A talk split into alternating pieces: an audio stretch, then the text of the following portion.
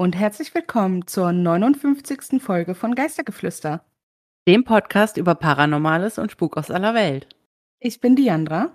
Und ich bin Katharina. Ja, schön, dass ihr eingeschaltet habt, auch wenn es diesmal mit ja, ein paar Tagen Verspätung ist. Äh, wir bitten dies zu entschuldigen, aber es war einfach so viel los und ähm, ein paar Tage deswegen, off. ja, Katharina war ein paar Tage unterwegs, äh, wo sie dann nicht aufnehmen konnte. Samstag waren wir äh, beide mit unserer anderen Schwester und unserer Mutter unterwegs. Ähm, ja, und deswegen kommen wir erst Sonntagabend jetzt dazu aufzunehmen. Genau. Ja, aber äh, ja, besser spät als nie, wie man so schön sagt. Genau. Und ähm, ja, ich würde sagen, also nehmt es uns nicht krumm, wir nehmen wieder ähm, Remote auf. Genau. Ähm, das das äh, passt da einfach jetzt besser, diese ganze Fahrerei und so Sprit sparen. War äh, genau. äh, diesmal äh, besser. Und ähm, ja, was haben wir heute uns für ein Thema ausgesucht? Ähm, ja, eigentlich wollten wir äh, uns auf Voodoo konzentrieren. Ähm, da hatten wir nur das Problem, dass wir nicht wirklich viel gefunden haben, was nicht gerade dann in exzessiven True Crime ausgeartet wäre. Äh, und das ja, war uns dann doch nicht ganz so passend. Ähm, jetzt haben wir einen kleinen Kompromiss gefunden. Ähm, wir haben uns jetzt auf Hexen konzentriert, ähm, beziehungsweise nicht ganz Hexen. Also Katharina hat, glaube ich, eine Hexe. Ähm, und ich habe äh, ja die Queen of Voodoo genommen. Ähm, also in dem Sinne keine Hexe, aber das war dann so unser Kompromiss, dass wir wenigstens so ein bisschen Voodoo äh, behandeln können. Ähm, genau, das ist heute unser Thema. genau, Voodoo war nämlich tatsächlich auch mal ein Wunsch äh, von einem Ghosty und wir dachten, das äh, greifen wir jetzt mal auf oder versuchen es zumindest. Genau. Und äh, ja, was da heute bei rauskommt, das ist jetzt ähm, für euch gedacht. genau. Ähm, ich fange heute mit meiner Geschichte an. Äh, lehnt euch zurück, es wird heute ein bisschen länger bei mir. ähm, und ich habe im Hintergrund die Spülmaschine laufen. Äh, ich hoffe, ihr hört das nicht zu doll. Ansonsten wisst ihr Bescheid, dass es nur die Spülmaschine ist. Immer diese Spülmaschine. Ja, ich vergiss das, vergesse das auch. Ich denke da nie rechtzeitig dran. ich glaube, es wird uns verziehen werden. Okay. Es gibt keinen Namen, der in New Orleans so sehr für Voodoo steht wie der von Marie Laveau. Sie war eine freie Frau of Color, die in der buntesten Stadt der Vereinigten Staaten lebte. Eine kreolische Frau mit eigenen Regeln und starken Überzeugungen, die vom politischen und religiösen Einfluss reicher weißer Männer umgeben war. Marie Laveau war eine Wegbereiterin für alle Frauen der Stadt. Ihre starken Überzeugungen und ihre loyale Verschwiegenheit haben sie über Jahrhunderte zu einer geheimnisvollen Legende gemacht.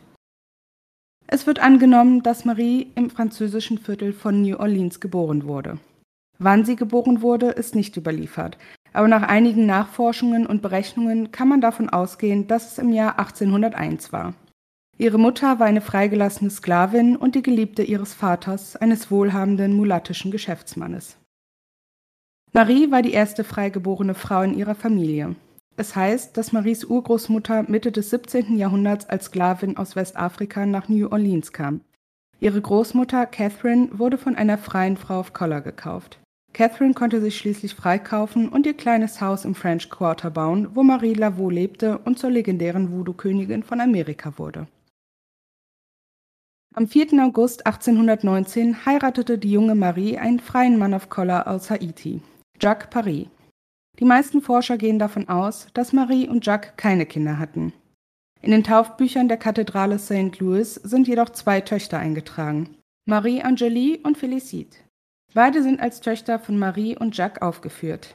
In den Aufzeichnungen von Félicite heißt es, dass sie zum Zeitpunkt ihrer Taufe sieben Jahre alt war, was bedeuten würde, dass sie 1817 geboren wurde, zwei Jahre vor der Heirat von Marie und Jacques.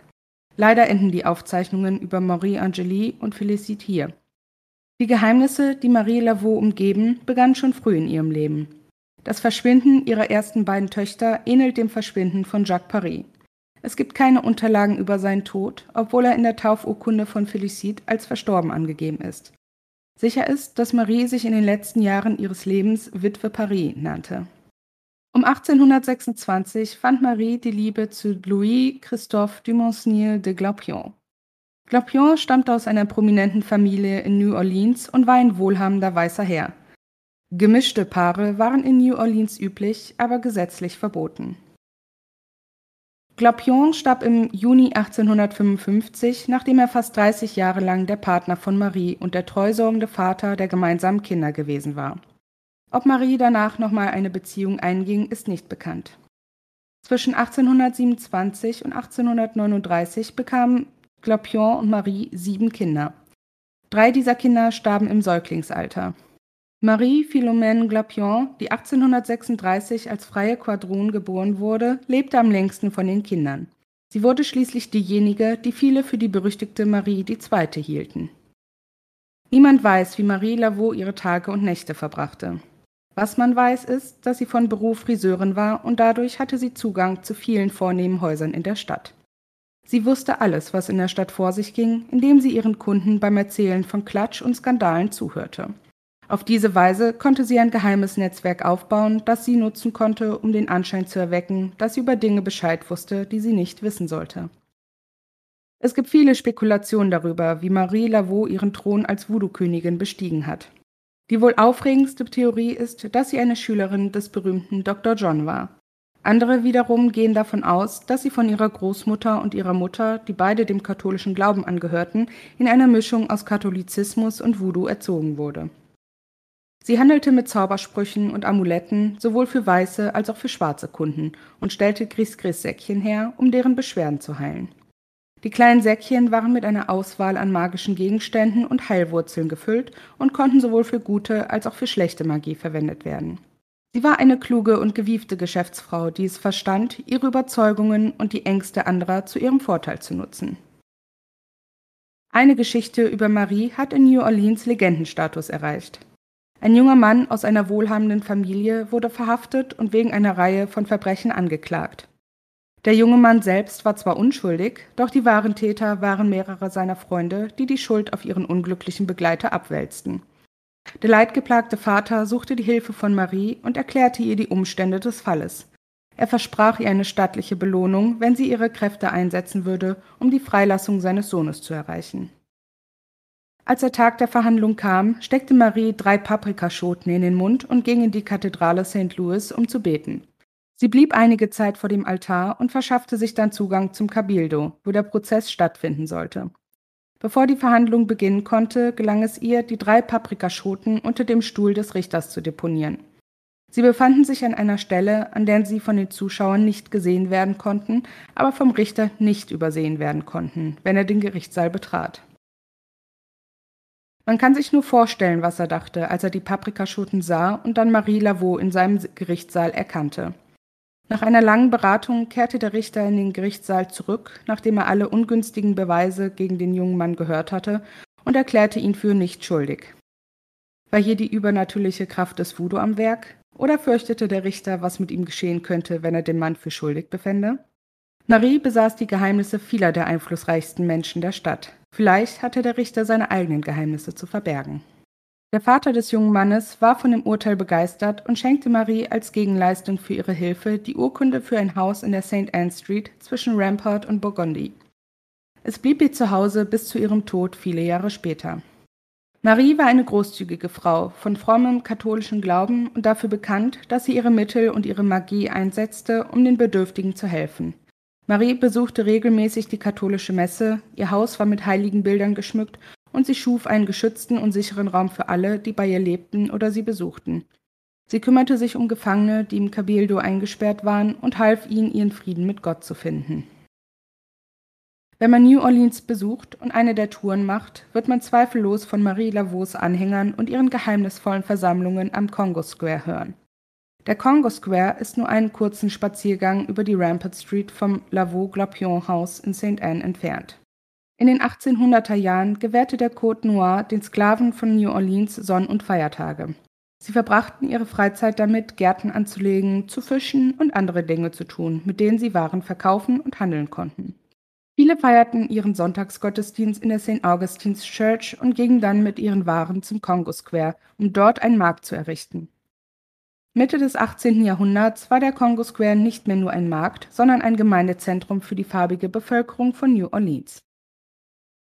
Marie Laveau besuchte die sonntäglichen Versammlungen am Congo Square und verkaufte ihre Gris-Gris-Säckchen, bot ihrer Gemeinde Rat und Hilfe an und nahm an den Feierlichkeiten teil. Die Legenden erzählen, dass sie hier sang und ihre spirituellen Feiern abhielt, den Geist der großen Schlange beschwor, sich mit dem Geist der Loa erfüllte und stolz ihre Krone als Königin des Voodoo trug. Die Feiern am Congo Square fanden wöchentlich statt, aber es gab eine Nacht im Jahr, die den Kreolen, die Voodoo praktizierten, heilig war. Der Johannesabend. Der Johannesabend oder der Vorabend des Festes des heiligen Johannes des Täufers ist eine Feier zur Sommersonnenwende, dem Mitsommerabend. Dieser Tag wird von vielen Kulturen und Religionen gefeiert und geht auf die Kelten, Druiden und heidnischen Rituale in Europa zurück. Für die Voodoo-Gemeinschaft von New Orleans bedeutete er, dass man sich zu rituellen Bädern in heiligen Gewässern und zum gemeinsamen Lagerfeuer traf.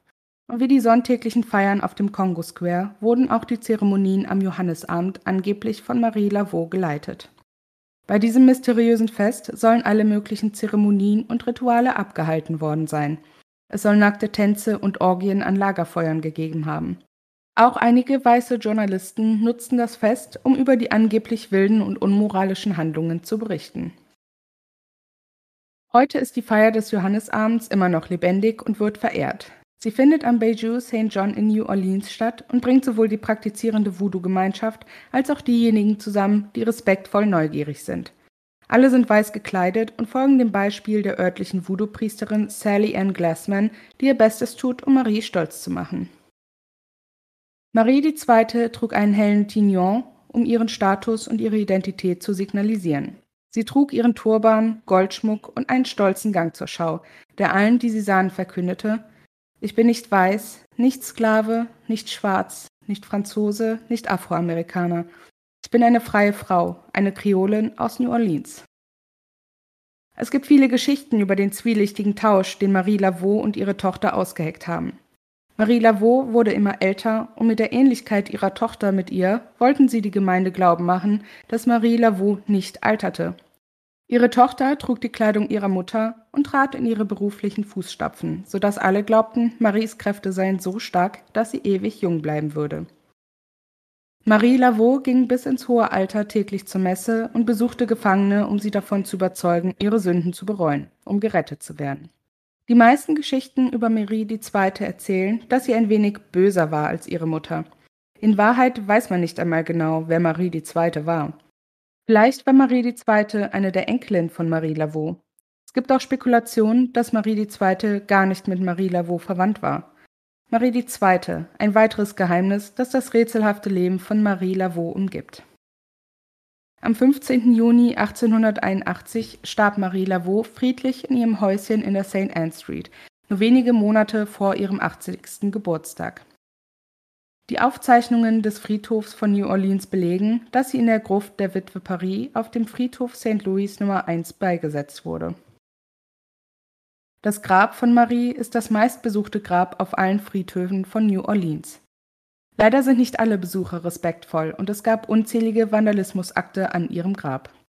Die Verunstaltung ihres Grabes wurde zu einem solchen Problem, dass die Erzdiözese und die katholischen Friedhöfe von New Orleans es Touristen nicht mehr gestattet, den Friedhof St. Louis Nummer 1 ohne einen lizenzierten Reiseleiter zu betreten.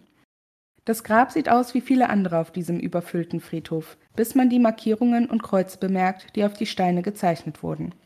Abgesehen von diesen Markierungen sieht man auch Münzen, Kräuterstücke, Rumflaschen, Bohnen, Knochen, Taschen, Blumen, Wertmarken und alle möglichen Dinge, die als Opfergabe für das Glück und den Segen der Voodoo-Königin zurückgelassen wurde. Aber ruht der Geist von Marie in Frieden? Viele glauben, dass Marie einmal im Jahr ins Leben zurückkehrt, um die Gläubigen am Johannesabend zum Gottesdienst zu führen. Es heißt auch, dass ihr Geist auf dem Friedhof gesehen wurde und dank des Tignon, das sie immer trug, immer erkennbar ist. Auch in Maries ehemaligem Haus in der St. Anne Street 1020 soll es spuken. Viele behaupten, dass sie den Geist von Marie und ihre geisterhaften Anhänger gesehen haben, die dort Voodoo-Zeremonien abhalten. Es gibt noch ein weiteres Haus in der Chartres Street, in dem Maries Geist wohnen könnte. Es wurde 1807 erbaut und der Legende nach lebte Marie eine Zeit lang dort. Die Bewohner des Hauses behaupteten, dass ein Gespenst im Haus erschien und in der Nähe des Kamins schwebte. Sie sagen, es sei der Geist von Marie Laveau. Die vielleicht ungewöhnlichste Sichtung von Maries Geist fand in den 1930er Jahren statt, als ein Mann in einer Drogerie in der Nähe des Friedhofs Nummer 1 von St. Louis war. Er sprach gerade mit dem Drogisten, als eine alte Frau in einem weißen Kleid und mit einem blauen Tignon kam und sich neben ihn stellte. Plötzlich hörte der Drogist ihm nicht mehr zu, sondern schaute stattdessen mit großer Angst auf die alte Frau. Dann drehte er sich um und lief in den hinteren Teil des Ladens. Der Mann drehte sich um und sah die alte Frau an, und sie fing an zu lachen. Er dachte, dass der Drogist vielleicht Angst vor dieser armen, verrückten Frau hatte, die in der Nachbarschaft lebte. Schließlich sah die Frau den Mann an und fragte ihn, ob er sie kenne. Er antwortete, dass er sie nicht kenne, und sie lachte noch mehr. Dann drehte sie sich um und schaute hinter den Tresen. Wo ist der Drogeriemann hin? fragte sie den jungen Mann, der nun sehr wütend zu sein schien. Er zuckte mit den Schultern und sie gab ihm plötzlich eine Ohrfeige. Augenblicke später drehte sie sich um, rannte zur Tür hinaus und verschwand zu seinem Entsetzen und zu seiner Überraschung über die Friedhofsmauer. Fassungslos stellte der Mann dann fest, dass er ohnmächtig wurde. Als er aufwachte, schüttete ihm der Drogist gerade Whisky in die Kehle. Wissen Sie, wer das war? fragte er den immer noch groggy wirkenden Mann. Das war Marie Laveau. Sie ist schon seit vielen Jahren tot, aber ab und zu sieht man sie hier. Junge, die Königin des Voodoo hat dich geohrfeigt. Es wurden Lieder über sie geschrieben, sie hat Filme inspiriert, sie hat die Grenzen von einer historischen Figur zu einer berühmten Ikone der Popkultur überschritten 138 Jahre nach ihrem Tod. Marie Laveau wird immer eine zentrale Figur in der Geschichte von New Orleans sein. Glaubt man den Nachrufen, die über sie geschrieben wurden, so war sie eine Heilerin und Philanthropin. Sie war eine Frau, die die unglücklichen Seelen pflegte, die vom Gelbfieber befallen waren, die sich um die Gefangenen im Pfarrgefängnis kümmerte und die täglich die katholische Messe besuchte. Vielleicht war ihr Glaube und ihr Dienst auch von Voodoo durchdrungen. Wir werden es nie erfahren. Das einzige Gerücht, das sich bewahrheitet hat, war, dass Geheimnisse bei Marie Laveau sicher waren. Und das sind sie immer noch, einschließlich ihrer eigenen. Vielen Dank. Das war eine sehr spannende Geschichte. Sehr gerne. Die Länge also, ist sehr untypisch für mich, aber.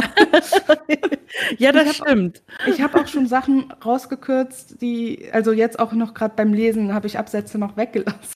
Oha, okay. und ja, und vorher halt, also ich hatte, glaube ich, am Anfang irgendwie sechs oder sieben Seiten oder so, fast. Wow. Ja, also, ja. Über die Frau gibt es offensichtlich sehr viel zu berichten.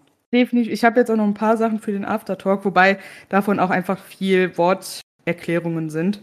Ja. Ähm, mh, ja, aber auf jeden Fall ist sie eine sehr, sehr spannende Frau wohl gewesen. Ja, aber sie scheint wirklich nicht, also ich will jetzt hier überhaupt gar nicht, äh, ja, so klingen, als hätte ich voll die Vorurteile oder so, aber also wenn ich Voodoo höre, denke ich erstmal eher an was Dunkles ja. und ganz klassisch ähm, kommt einem natürlich erstmal so ein Voodoo-Püppchen.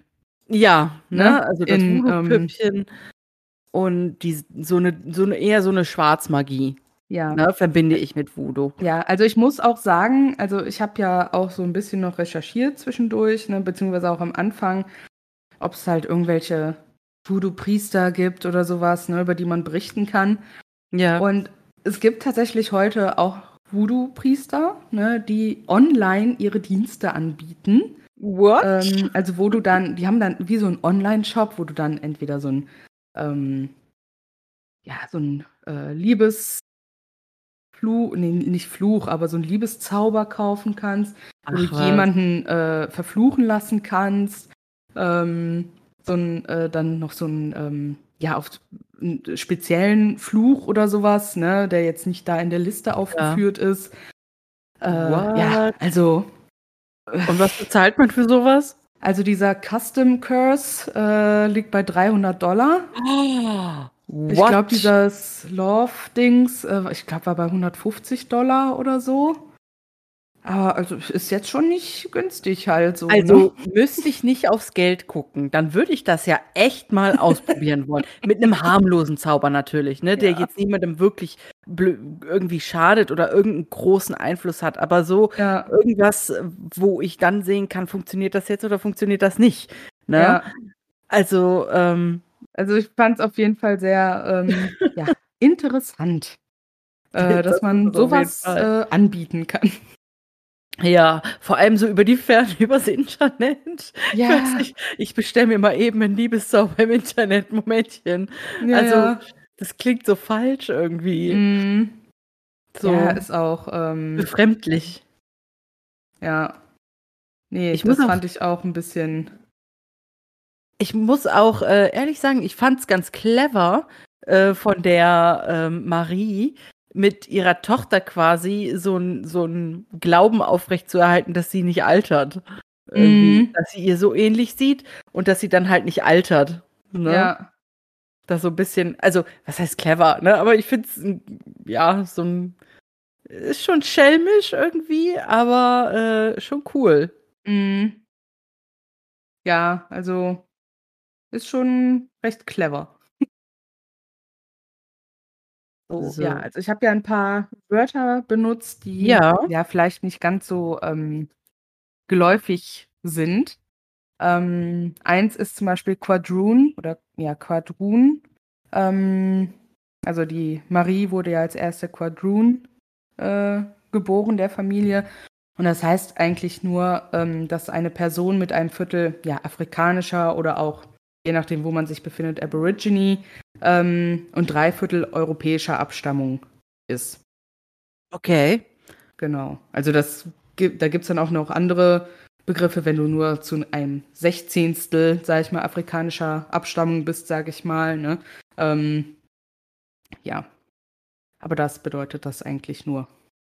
Ja, cool, aber ist doch schön, dass Genau. man 'n Wort dazu hat. Ja. Ähm, ja, Cabildo, ähm, das waren, äh, in Spanien und im von Spanien beherrschten Amerika Organe der örtlichen Selbstverwaltung. Ähm, unter anderem gehörten da dann auch Gefängnisse zu. Ähm, ja, und New Orleans war tatsächlich, ähm, zu 'nem ab 'nem gewissen Zeitpunkt auch im, ja, spanischen Besitz, sage ich mal. Ja. Ähm, also es war lange Zeit, ähm, unter französischer Hand. Ähm, ich habe jetzt grad nicht die Jahreszahl, aber, ähm, es gab dann auch 'ne Zeit, wo Frankreich das an Spanien abgeben musste oder abgegeben Oh, hat. okay. Ja, weswegen O da dann auch, ähm, 'n leichter spanischer Einfluss dann auch Ja. mit bei ist. Ähm, dann gibt's ja noch diese Gris-Gris-Säckchen oder Beutel, Gris, äh, Gris. in diesem Voodoo-Bereich. Und in New Orleans, äh, üblicherweise ist das, ja, ein Beutel mit Kräutern oder magischen Substanzen, Wurzeln, ähm, oder so kleinen magischen Gegenständen, der mit der Absicht getragen oder übergeben wird, die Kontrolle über einen anderen zu übernehmen, ihn zu schützen oder ihm Glück zu bringen. Mhm. Ich hätte gerne ein Gris-Gris-Beutelchen für Glück. Ja, ne?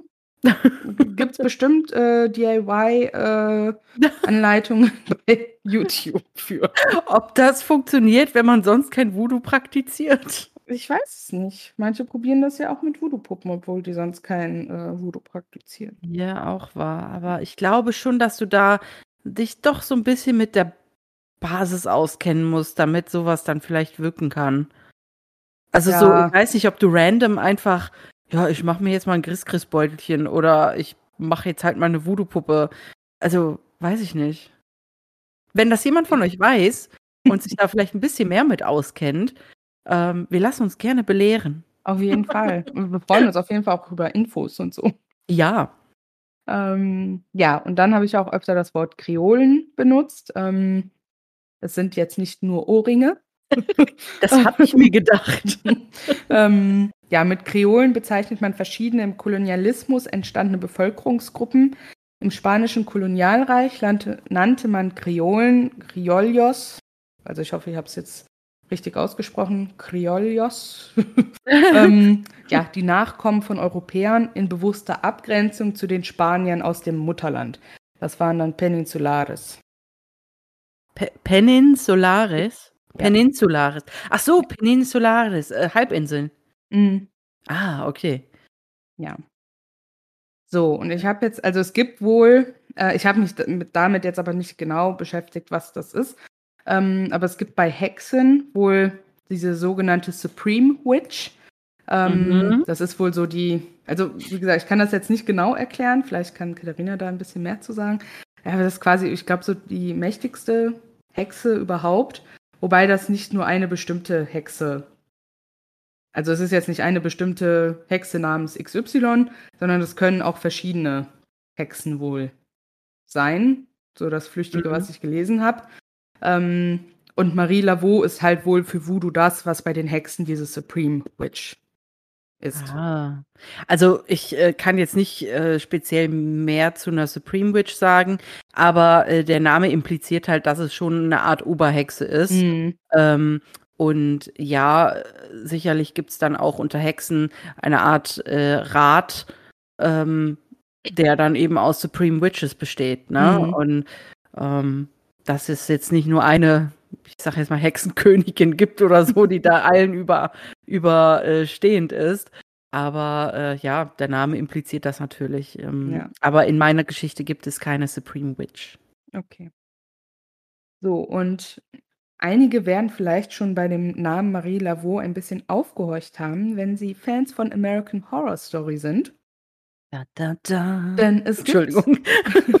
ich meine, es wäre die fünfte Staffel. Ähm, ja, dreht sich quasi um Marie Laveau, um Voodoo in New Orleans. Ähm, und da wird Marie Laveau von Angela Bassett äh, gespielt und verkörpert. Ach, cool. Ich habe die fünfte Staffel von American Horror Story tatsächlich nicht geguckt. Also ich meine, es wäre die fünfte. Ähm, und ich hatte damit angefangen, also ich fand die auch echt gut. Und dann habe ich irgendwann aber aus Zeitgründen irgendwie nicht mehr weitergeguckt. Ähm, ja, ähm, genau. und äh, wenn ihr in New Orleans seid, ähm, ja, es gibt vier verschiedene Geistertouren tatsächlich, die ihr dort machen könnt. Ähm, einmal ganz klassisch die Ghosts of New Orleans Tour. Äh, mhm. Die kostet für Erwachsene 26,50 Dollar und für Kinder 11 Dollar. Ähm, dann gibt es die Bad Bitches Ghost Tour.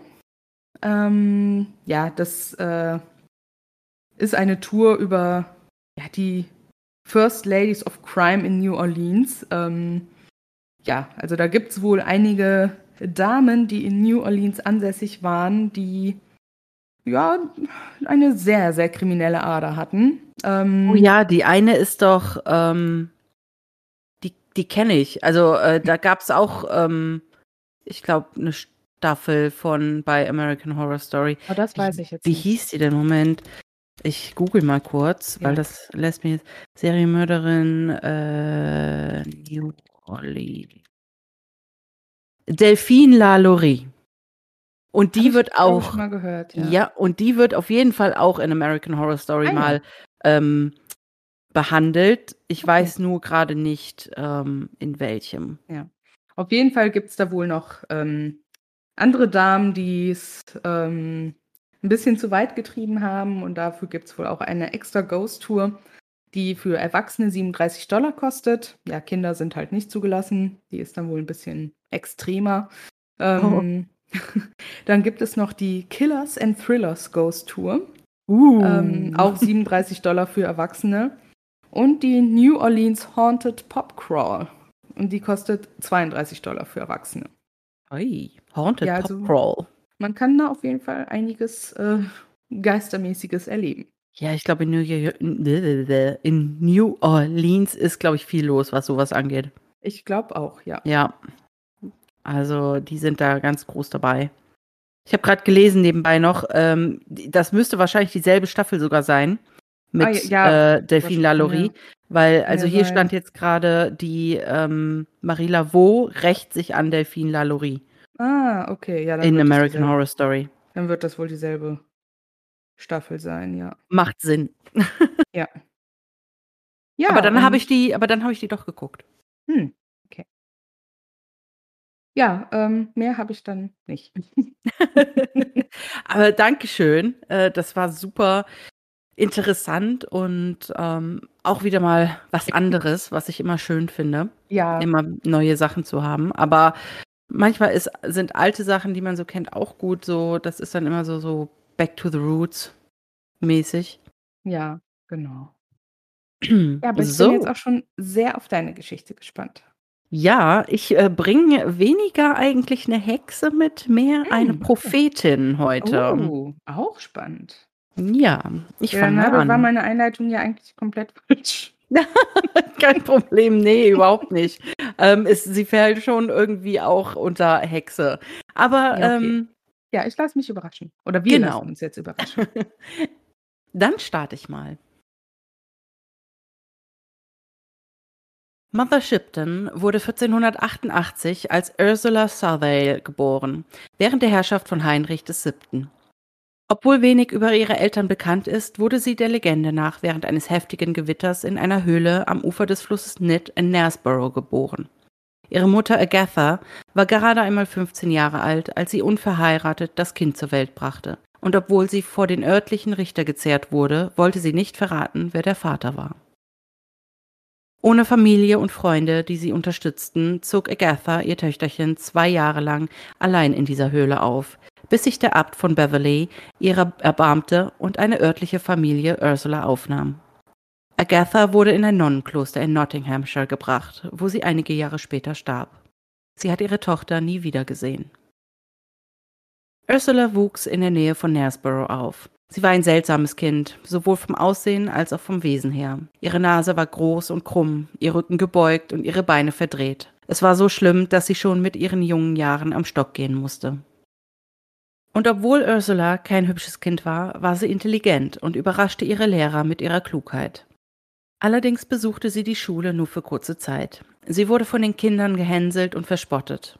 Es wurde behauptet, dass Ursula sich rächte, indem den anderen Kindern an den Haaren gezogen wurde oder diese stolperten und zu Boden fielen, wenn gar niemand in der Nähe war. Doch die Kinder hörten nie auf, sie zu ärgern, und so lernte das junge Mädchen mit der Zeit, dass sie am besten allein zurechtkam. Schließlich kehrte sie in die Höhle zurück, in der sie geboren worden war, und zog die Einsamkeit des Waldes vor, indem sie die Pflanzen und Bäume studierte, Heilkräuter sammelte und Tränke zubereitete. Im Alter von 24 Jahren lernte sie einen jungen Zimmermann aus York, Tobias Shipton, kennen und heiratete ihn. Gemeinsam zog das junge Paar ins Dorf zurück. Böse Zungen behaupten, sie habe ihn verhext, da sie zu hässlich war, als dass sich jemals ein Mann zu ihr hingezogen fühlen könnte. Doch auch in der Liebe sollte Ursula kein Glück vergönnt sein. Ihr gemeinsames Leben war kurz, denn er starb nur zwei Jahre nach der Hochzeit, bevor sie Kinder bekommen konnten, und so behielt sie das Einzige, was der jungen Frau von ihrem Geliebten geblieben war, den Namen Shipton. Damit sie weiter in dem Häuschen im Dorf leben konnte, verdiente Ursula nun ihren Lebensunterhalt damit, die Zukunft und das Schicksal derer vorauszusagen, die sie darum baten. Sie wurde bald als Knaresboroughs Prophetin bekannt. Ursula Shiptons Prophezeiungen wurden berühmt. Sogar König Heinrich VII. schickte Boten aus London, um ihren Prophezeiungen zu hören. Doch wieder wurden der gebeutelten Frau Steine in den Weg gelegt. Sie wurde zur Zielscheibe von Kardinal Wolsey, denn Wolsey wiederum war zum Gegenstand einer von Ursulas Prophezeiungen geworden. Sie sagte ihm, dass er York zwar sehen, aber niemals betreten würde, woraufhin Wolsey drohte, dass er, wenn er York erreichen würde, einen großen Scheiterhaufen errichten ließe, auf dem er sie als Hexe verbrennen lassen würde. Wie sich herausstellte, gelangte Kardinal Wolsey nach Carwood am Stadtrand von York, wo er von Henry Percy, dem sechsten Earl of Northumberland, wegen Hochverrats verhaftet wurde. Auf der Rückreise zu einem Prozess in London erkrankte Wolsey und starb am 29. November 1530 in Leicester. Er hatte York niemals betreten. Den Namen Mother Shipton erhielt die Prophetin von Knaresborough erst später, als sie eine der ältesten Frauen des Ortes war. Mother Shipton soll auch den Schwarzen Tod von 1665 und den darauffolgenden großen Brand von London im Jahr 1666 vorausgesagt haben. Zu ihren weiteren Vorhersagen gehörten außerdem Flugzeuge, Autos, die englische Reformation, der Londoner Kristallpalast, der amerikanische Bürgerkrieg und die französische Revolution sowie möglicherweise auch das Internet. Außerdem prophezeite sie das Ende der Welt. Anders als von Kardinal Wolsey angedroht und untypisch für die Zeit, in der so viele hundert Menschen unschuldig als Hexen verbrannt worden sind, starb Mother Shipton im Jahr 1561 im hohen Alter von 73 Jahren an Altersschwäche. Doch da die Kirche ihr ein ordentliches Begräbnis verweigerte, ist ihr Grab für die Geschichte verloren. Vielen lieben Dank für deine Geschichte. Gerne.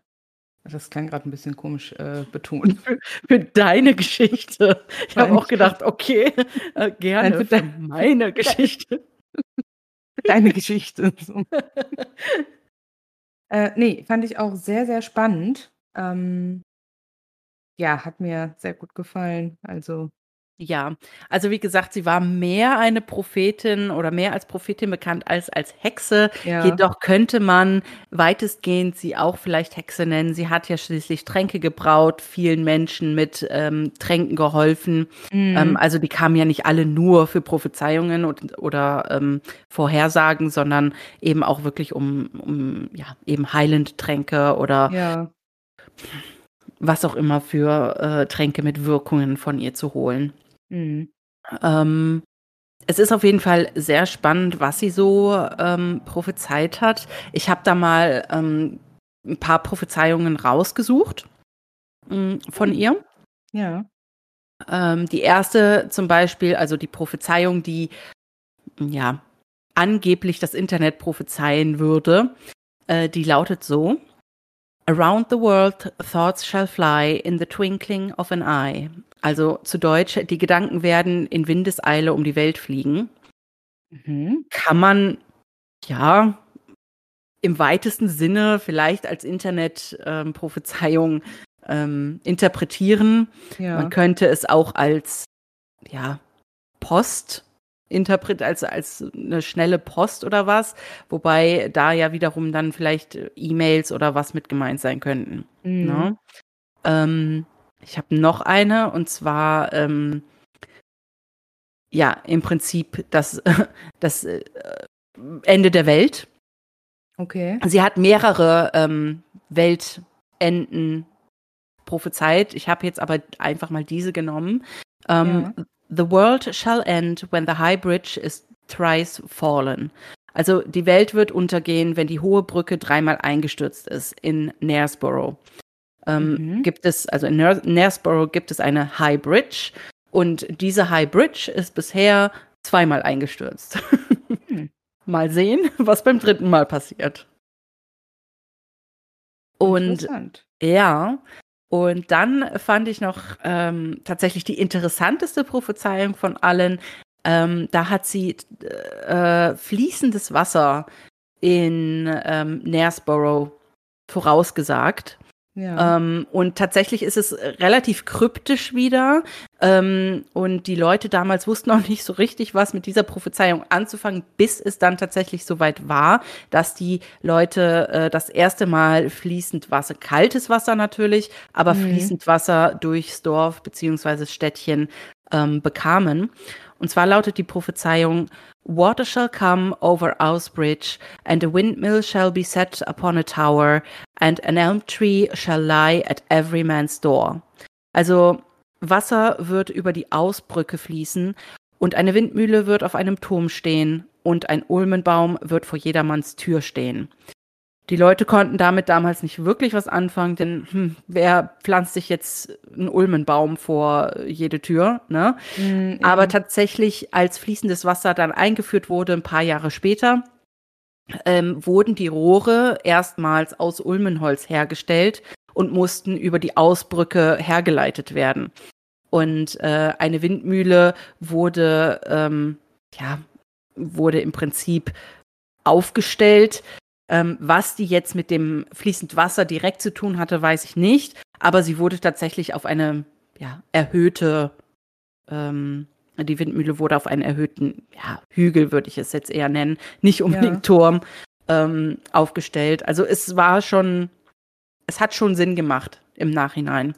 Oh ja. ähm, Außerdem soll sie noch damals irgendwann die Hochzeit von Henry dem Achten und Anne Boleyn vorausgesagt haben mhm. und die äh, Exekution von Queen Mary of Scots. Ähm, natürlich auch alles sehr kryptisch, aber man muss dann eben, ne, Vorhersagen sind dann eben auch nicht wirklich on point. Da muss Ja. man dann schon auch einiges hineininterpretieren. Klar. Ähm, was äh, heutzutage noch geblieben ist, ist tatsächlich die Höhle von Mother Chipton. Ähm, die ist auch bis heute zugänglich und ähm, man hat da also wirklich so eine Art ja, ähm, Attraktion draus gemacht. Mhm. Ähm, man kann dafür bezahlen, dass man da eben die Höhle anguckt. Daneben ist auch ein Wunschbrunnen.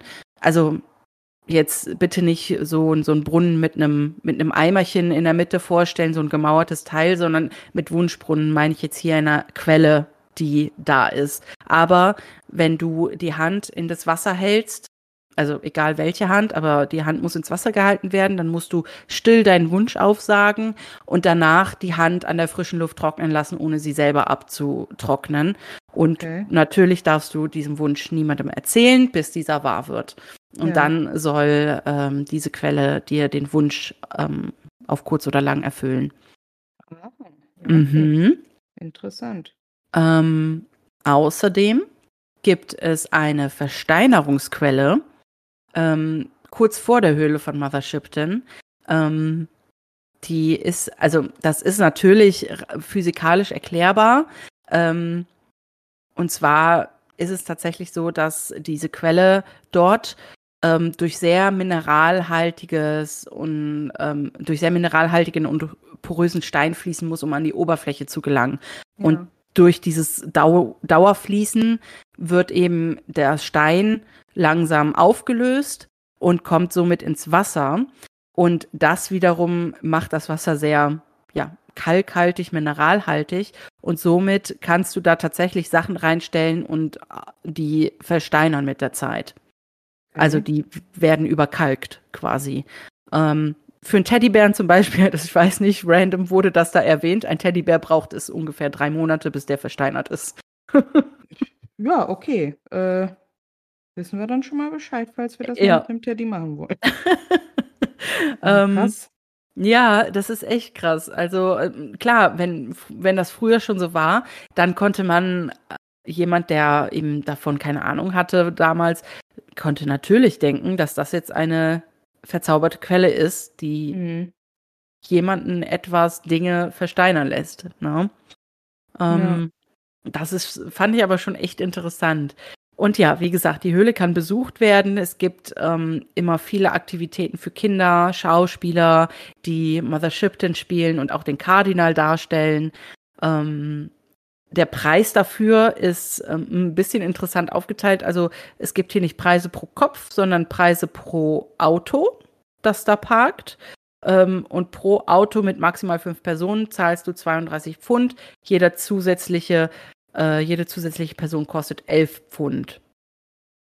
Also wenn du Mhm. jetzt zum Beispiel mit einem Van kommst, wo dann sieben Leute reinpassen und du bist dann mit sieben Leuten da, musst du für die zwei zusätzlichen nochmal äh, jeweils 11 Pfund zahlen. Britische. Ah, okay. Ja. Genau. Ähm, ja, unter drei Jahre ist freier Eintritt und es sind halt immer auch viele Events dort. Also Ostern, Halloween, Sommerspiele. Ähm, das ist ein sehr beliebter Spot. Cool. Ja. Klingt gut. Danke. Ja, ja, gerne. Das war's dann auch zu Mother Shipton von mir.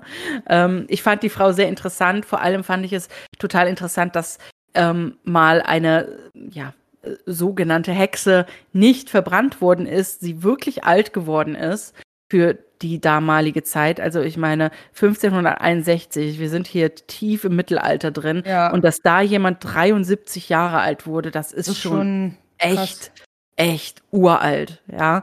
Also Ja. wenn man bedenkt, dass da das durchschnittliche Alter bei ungefähr 40 lag, 40, Mitte 40, Ja. wenn du gestorben bist, ja, ist das schon ja fast doppelt so alt, ne?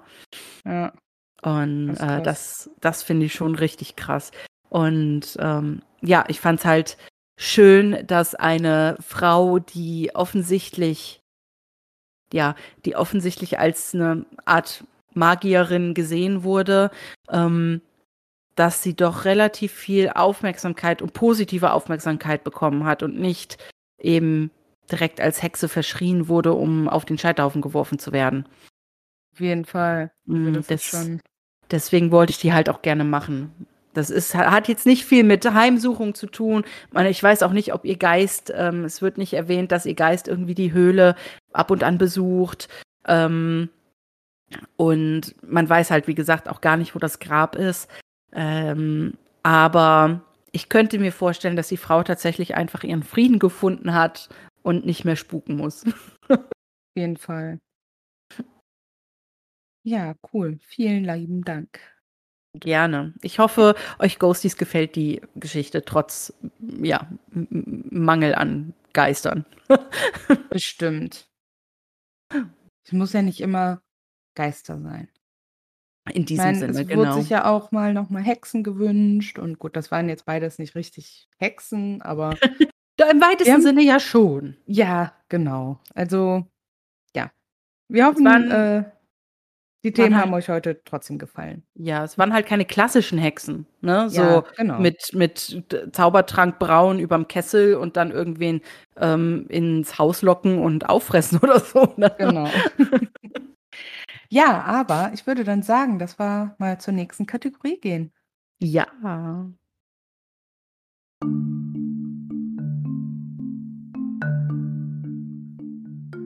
Geisterfekt der Folge. Und heute haben wir tatsächlich auch mal wieder einen Geisteffekt für euch. Ähm, wir haben gedacht, äh, da wir wahrscheinlich äh, nie wieder in den Genuss äh, von Voodoo als Thema kommen werden, ähm, außer wir beschäftigen uns mit den Fällen, wo Voodoo in True Crime involviert war, ähm, ja, machen wir jetzt einen Voodoo-Fact. Ähm, und da wir ja auch über Voodoo-Puppen gesprochen haben und ich glaube, die wirklich so das Sinnbild in der modernen Welt, sage ich mal, für Voodoo sind. Mhm. Ähm, ja, wollten wir jetzt mal so ein bisschen zu Voodoo-Puppen erzählen.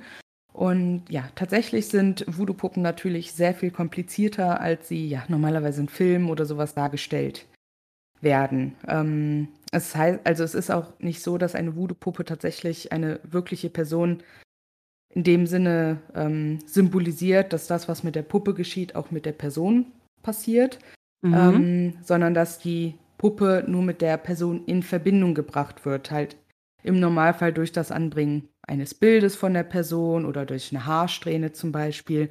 Und dafür ist auch eigentlich diese, ja, die Nadel, die man oft in so einer Voodoo-Puppe sieht, ist halt eigentlich dafür, für das Anbringen des Bildes oder der Locke da. Ne? Und nicht, um dieser Puppe Schmerzen zuzufügen, wie das halt gerne so oft dargestellt wird. Ähm, ja, üblicherweise werden dann zum Beispiel sowas wie Knoblauch, Blütenblätter, Parfüm oder auch Geld der Puppe hinzugefügt. Ähm, und nicht, das ist dann halt keine direkte Botschaft an diese Person, die man mit dieser Puppe dann in Verbindung bringen möchte, sondern als Appell an die Geister, sich für die, äh, ja, für die Puppe und die Wünsche der beteiligten Menschen und der in Verbindung gebrachten Person zu öffnen. Mhm. Ähm, ja, daher die ähm, Puppe kann halt für eine Vielzahl von Zwecken verwendet werden und die meisten sind tatsächlich wohlwollend. Ähm, da, sie hat an sich halt nichts Böses oder Dunkles, aber es ist natürlich auch wie ja, mit vielen Dingen oder mit den meisten Dingen. Es kommt natürlich auch immer darauf an, wer jetzt diese Puppe gerade benutzt.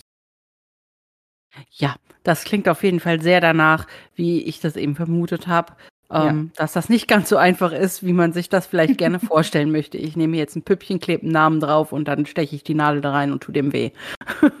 genau.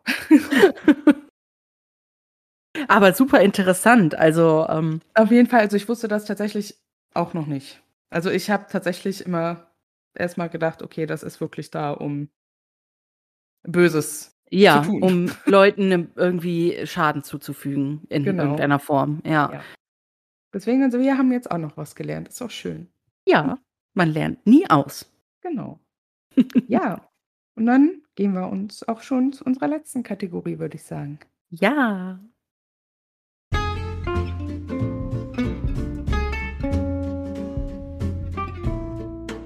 Noch was Schönes zum Schluss. So, und ich mache jetzt mal weiter. Ähm, und zwar stehen ja jetzt die Empfehlungen an.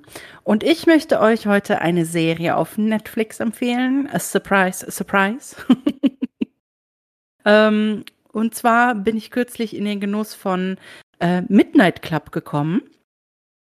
Ähm, zu Deutsch wird das hier auf Netflix ähm, äh, Gänsehaut um Mitternacht, glaube ich,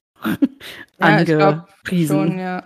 Ähm, was mich auch eine ganze Zeit lang echt davon abgehalten hat, das Ding überhaupt auch nur ansatzweise anzusehen.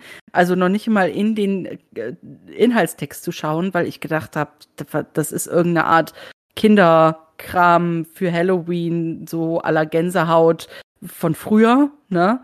Ja, Diese so Gänsehautgeschichten. Äh, mir auch jetzt immer irgendwie auch also weil das so. Ich auch noch nicht reingeguckt. Genau, auch weil das so quietschbunt ist, die Schrift und so. Mhm. Ich habe gedacht, okay, was ist das?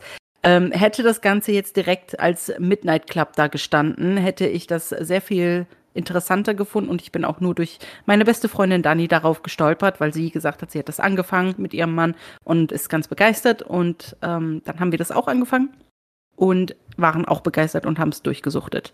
Ähm, es geht in dieser Serie, das ist eine relativ kurze erste Staffel. Ich hoffe, es kommt eine zweite, aber das steht noch nicht so ganz fest. Ähm, zehn Folgen. Es geht um ein, ja, um mehrere eigentlich, äh, mehrere Jugendliche, ja, um die 16, 15, 16, 17, ähm, die alle ähm, todkrank sind. Also die meisten haben Krebs im, im, in einem Endstadium.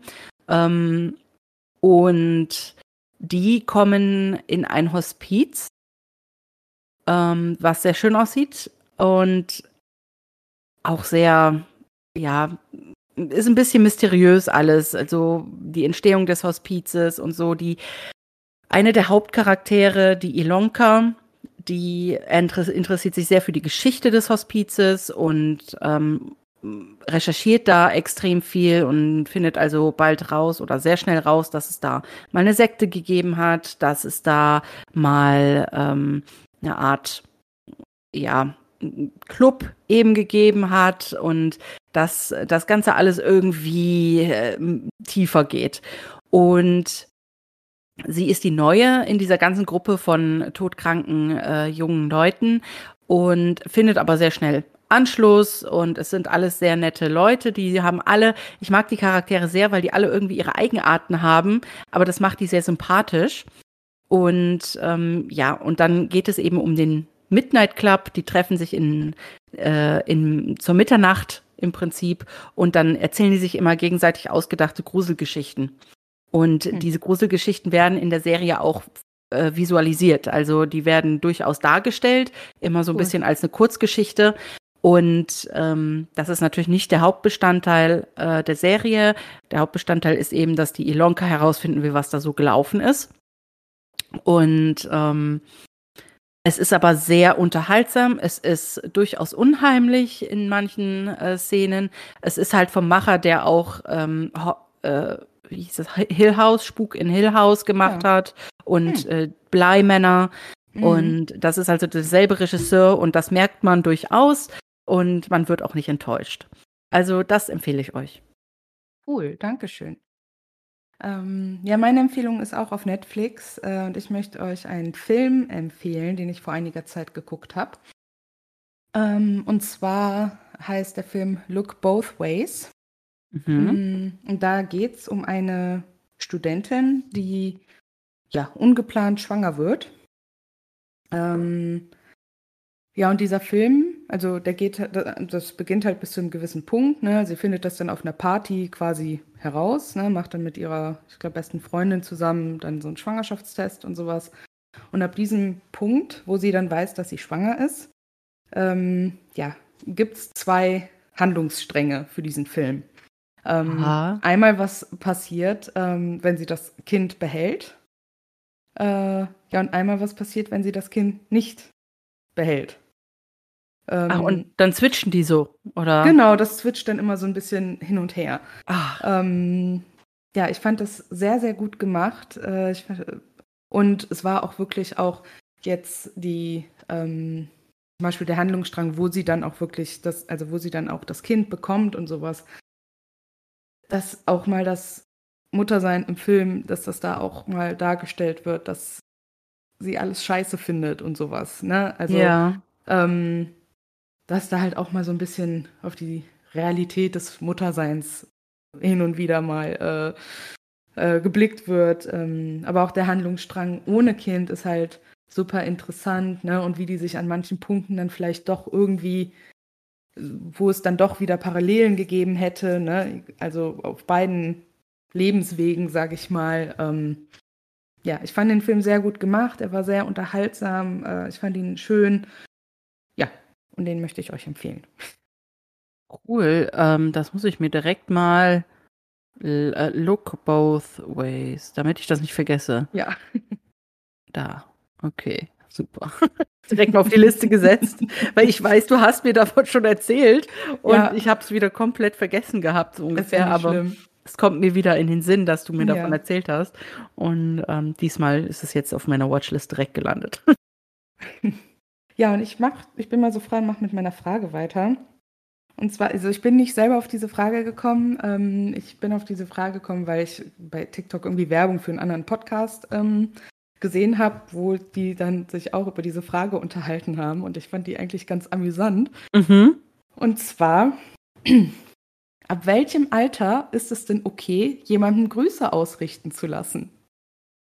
Hä? Wie meinst ja, also, du? ich meine, du würdest ja jetzt nicht äh, zu mir sagen, ah ja, äh, dann komm gut nach Hause und richte deiner Tochter schöne Grüße aus. Weil das Kind ist äh, anderthalb Jahre alt. Ach so. Noch richtet man ihr ja keine schönen Grüße aus. Aber wann ist ein Kind alt genug, damit man es, das, damit man Grüße ausrichten lassen kann? Ähm. So, wann, okay. wann, wann überschlägt es diese Schwelle? ähm, ich würde sagen, irgendwann in der Teenagerzeit, weil davor ist denen das ehrlich gesagt, glaube ich, scheißegal ob ja, also jemand ich, Grüße ausrichten lässt. Ja, also ich würde tatsächlich auch sogar so weit gehen zu sagen, so ab 18 plus. Ja. Glaub, auch in der Teenagerzeit, Zeit, in der Teenagerzeit ist es denen auch voll egal. Ja, also wenn ich also ich versuche jetzt mal gerade meine meine eigenen Stadien in, an Kindheit durchzugehen. Es wäre mir noch völlig egal mit 10 gewesen. Es wäre ja. mir auch völlig egal mit 12, 14 oder auch 16 gewesen, ob meine Mutter nach Hause kommt und mir sagt, Schöne Grüße von Tante Ursula. Ja. so ungefähr. Ja. Ähm, wir haben keine Tante Ursula, aber. Nein. nee, es wäre mir tatsächlich ziemlich, ja, ich glaube so 17, 18. Mm, ja, ne? Würde ja. ich auch sagen. Also ich meine, es ist sicherlich natürlich okay, wenn du das vorher schon machst, aber ich glaube ja, nicht, ja. dass es dann einfach auf viel Wohlwollen oder Interesse stößt. Ja. nee, es ist aber einfach so, ja, wann ist dieser Zeitpunkt, dass man auch von sich aus einem Kind, sag ich mal, Grüße aus ja. lässt. Also ich würde jetzt nicht darauf kommen, dir zu sagen, hey, richte meiner Nichte mal schöne Grüße nee, aus. Eben. Ich sag dir dann, gib ihr ein Küsschen von mir. Das ja. kommt zwar dann auch von dir und sie versteht es nicht, aber ja. egal. Ich fand die Frage ein bisschen, ich fand die ganz amüsant. Ja, die ist amüsant. Ja. Ich bin gespannt, was du zu meiner sagst. Ich bin auch und gespannt zwar, auf deine Frage. Welches unlogische Detail oder welche unlogischen Details stören dich an Filmen oder Serien? So, es gibt ja immer so standardmäßige Sachen, die dann einen schon irgendwie stören, wo man sich dann fragt, äh, das macht niemand so im echten Leben. Mm. Mm. Also da würde mir jetzt gerade ad hoc nur ganz spontan einfallen, ähm, ja, diese Handlungen in Horrorfilmen. Also in diesen, ähm, wo eine Gruppe Jugendlicher ist in irgendeiner mhm. Hütte im Wald, ne? Also teilweise, wie die sich dann verstecken, ist sehr unlogisch, dass die sich immer äh, am besten in Zweierpaare aufteilen, ist für mich immer sehr unlogisch. Ja. Ähm, und dann auch immer dann am besten welche zusammentun, die sonst nie was miteinander zu tun haben, so. Ja. die sich auf den Grund nicht leiden können. Mhm. Also sowas würde mir jetzt halt gerade ganz spontan einfallen. Ja, sehr interessant. Ich habe jetzt gar nicht an Horrorfilme gedacht, zum Beispiel. Mhm. Bei mir finde ich immer, und es nervt mich tierisch, wenn die Leute beim Telefonieren dann einfach auflegen, ohne sich zu verabschieden. Oh ja, das stimmt. What the fuck? Like, niemand legt einfach so auf. Nee, ne? Also, stimmt, also ja. dann, dann erwarten, ja, wir treffen uns morgen um äh, äh, im Café. Mhm, Und dann legen die auf. ähm, Stimmt. um wie viel Uhr? Mhm. Welches Café? Dankeschön, tschüss, Ja. hat mich gefreut. So, ne? Oh, also, was, ich, was ich tatsächlich auch immer sehr unlogisch finde, was mir jetzt gerade einfällt, bei Haus, wenn man jetzt bei solchen normaleren Dingen, sage ich mal, ist, wenn sich Charaktere im Film Zähne putzen. Man sieht nie den Zahnputzschaum. stimmt. Also nie. Also auch Man wenn die den ausspucken, Schaum. das ist dann immer nur so, ja, echt. nicht so ein. Sorry. Du hast recht.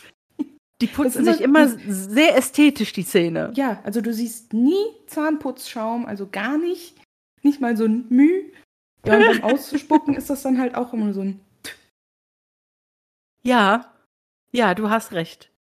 Also das sind durchaus so, solche kleinen Dinge, die fallen Ja. mir dann halt immer mal wieder auf, wo ich denke, Ja. nee, macht halt niemand so. Ja, auch eine coole Frage. Auf jeden Fall. Ja, Sehr und schön. damit sind wir jetzt auch dann am Ende unserer Folge angelangt. Ähm, Ja. Wir möchten noch einen kurzen Hinweis geben. Also wir posten das natürlich auch nochmal auf ähm, Instagram oder Facebook. Aber wir möchten jetzt in den nächsten anderthalb Wochen, also noch vor unserer Folge 60, und wir hoffen, dass das dann auch bis dahin alles klappt, ähm, unseren Hoster wechseln. Also wir möchten mit unserem Podcast umziehen. Ähm, ja, Entschuldigung. Im besten Fall merkt ihr das gar nicht. ja. Ähm, ich, ich könnte mir aber vorstellen, dadurch, dass wir aktuell beim Oster sind, der direkt mit Spotify zusammenarbeitet und wir unseren Podcast daher da nicht manuell listen mussten, was wir dann bei dem anderen Hoster aber machen müssen, könnte ich mir vorstellen, dass es auf Spotify kurzzeitig Probleme geben könnte. Ähm, ja, aber im besten Fall merkt ihr das gar nicht. ja. Aber nur also- schon mal als Hinweis. Ja, das Ganze passiert im Hinblick auf Vorbereitungen, die wir für euch äh, ja, betreiben im Hintergrund. Und hauptsächlich für uns.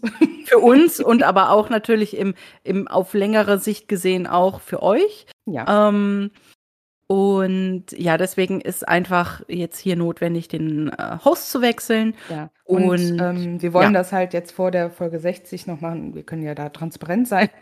Ähm, Genau. Weil, ja, wir können die Statistiken halt nicht mit umziehen. Ähm, heißt, die gehen, alle die Statistiken, die wir bisher haben an Zahlen und alles, die gehen halt verloren. Und wir möchten dann mit Folge 60, mit unserer Spezialfolge quasi in, einen, in eine frische Statistik dann reinstarten, weil wir, weil das für uns so ein schöner Cut einfach ist.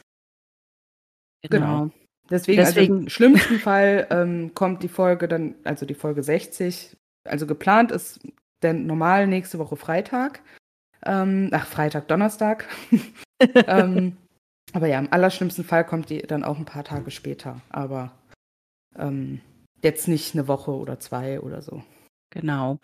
Also wir hoffen, es geht alles gut und im schlimmsten Fall hoffen wir, ihr Halt seht nicht. es uns nach. Äh, dann nicht und dann hoffen wir einfach, ihr seht es uns nach. Es sind dann einfach ein paar ähm, ja, online äh, organisatorische Dinge, die dann noch nicht so ganz so reibungslos funktioniert haben. Genau. Aber wir werden euch da dann natürlich äh, immer informieren auf Instagram und Facebook. Genau. Ja, und damit sind wir jetzt wirklich am Ende angelangt. wir wünschen euch äh, einen schönen Abend, einen schönen Tag, eine schöne Nacht, wann auch immer ihr gerade diese Folge hört. Genau. Tschüss. Bis dahin. Ciao.